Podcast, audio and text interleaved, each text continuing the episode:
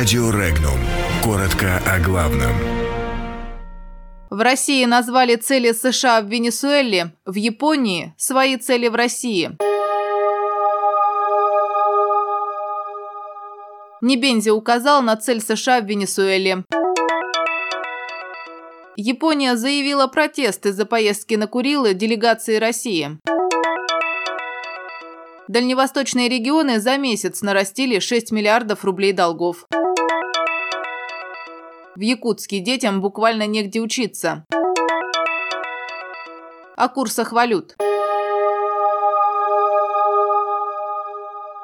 Вмешательство США в дела Венесуэлы преследует целью смену власти в этой стране. При этом не исключается военное вторжение, заявил в ходе заседания Совета безопасности ООН постоянный представитель России при международной организации Василий Небензи. Он подчеркнул, что единственной целью американских властей в Венесуэле было и остается не решение проблем латиноамериканской страны, не забота о народе, а смена режима. Сейчас это совершенно очевидно, отметил Небензи и добавил, что США угрожают Венесуэле военной интервенцией.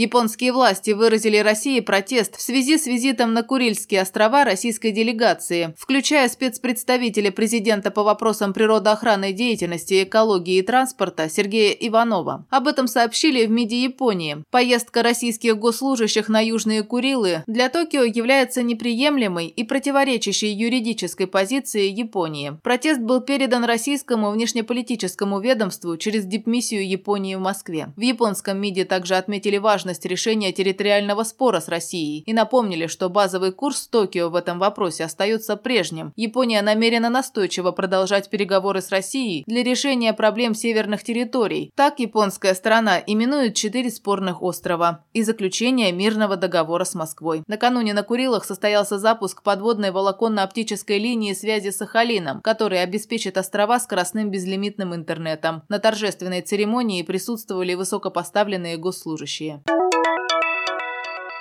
За январь госдолг Хабаровского края возрос с 49 до 55 миллиардов рублей, почти на 6 миллиардов рублей. Это стало итогом того, что суммарный объем кредитов дальневосточных регионов увеличился с 206 до 212 миллиардов рублей. Напомним, уровень закредитованности регионов Дальнего Востока остался примерно на том же уровне, на котором был 1 января 2018 года. Пока большинство субъектов Дальневосточного федерального округа чуть-чуть сокращают размер своих кредитов, Бурятия, Магадан, Магаданская область, Хабаровские и Приморские края продолжают их брать. Особенно отличился Хабаровский край, за год нарастивший размер своих займов на 8 миллиардов рублей.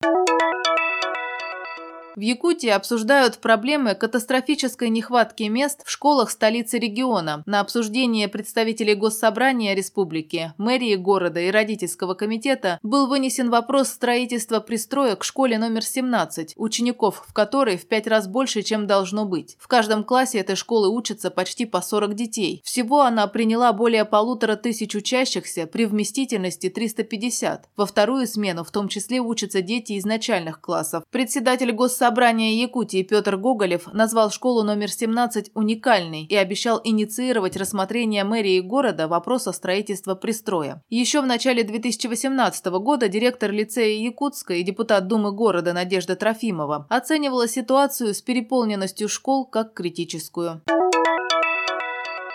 Рубль накануне впал в уныние, но не поддался панике. С утра российская нацвалюта начала плавно снижаться к доллару и очень незначительно дешеветь к евро. Однако днем падение рубля по отношению к евро и доллару усилилось, особенно к евро, заявила заместитель директора информационно-аналитического центра Альпари Наталья Мельчакова. К вечеру вторника рубль снизился к доллару на 0,39%, а к евро на 0,67%. Рубль, по всей видимости, негативно отреагировал на падение цены на на нефть и в конечном счете на двусмысленный твит президента США Трампа относительно хрупкости мира. Впрочем, ослабление рубля могло быть отчасти смикшировано успокаивающим заявлением министра финансов России Антона Силуанова, который сказал, что для выполнения целей, поставленных Владимиром Путиным в ежегодном послании Федеральному собранию, не понадобится новых повышений налогов. Исходя из напряженного геополитического фона, прогноз по курсу доллара на сегодня повышается до 65 рублей 80 копеек, 67 рублей рублей за доллар. Сохраняется прогноз в диапазоне 74 рублей 75 рублей за евро.